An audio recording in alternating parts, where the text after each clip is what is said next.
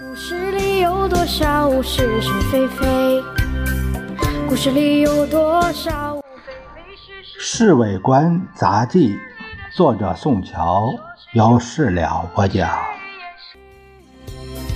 故事里的事，说不是就不是，是也不是。故事里。今天先生决定上庐山避暑，刑期不是明天就是后天。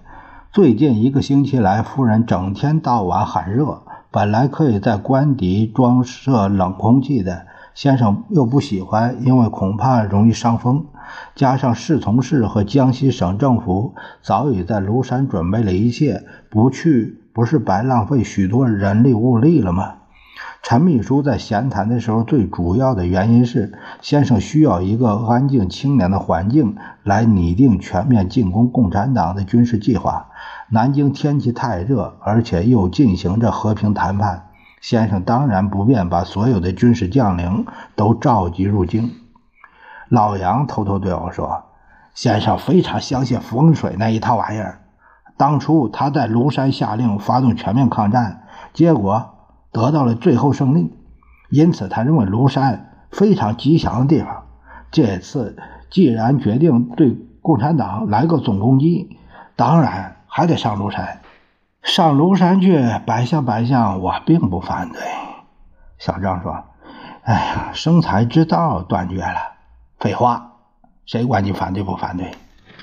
老杨顶了他一句：“难道上庐山就没好生意好做了？”小陈，你呀，外行。庐山是避暑的圣地，只有上去花钱，哪有生意可做呀？老杨讽刺我。啊啊，我当然是外行，不过如果会动脑筋，还是有办法弄钱。我表示不服气。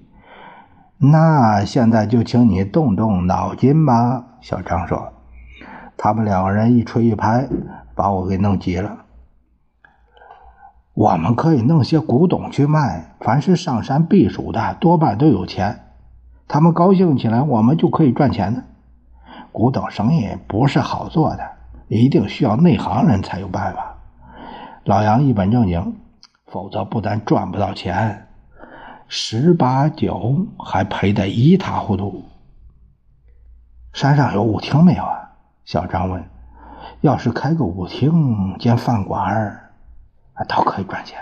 老杨还是反对，他认为舞厅生意一定得有人照料，而我们这些人谁也分不出身来。再说，我们只能做些突击性的这样性质的生意，明目张胆开铺子，那可有问题了。连市委长都没有办法包庇我们。算了算了，我们上庐山再说。小张这样表示。小陈，一定不愿意上庐山吧？为什么？我摸摸头脑，为什么说我不安全？你呀，别装糊涂。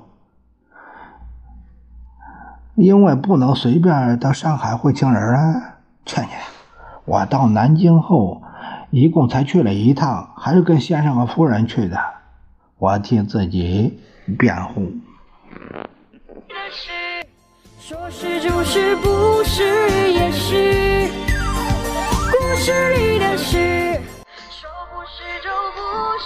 sure.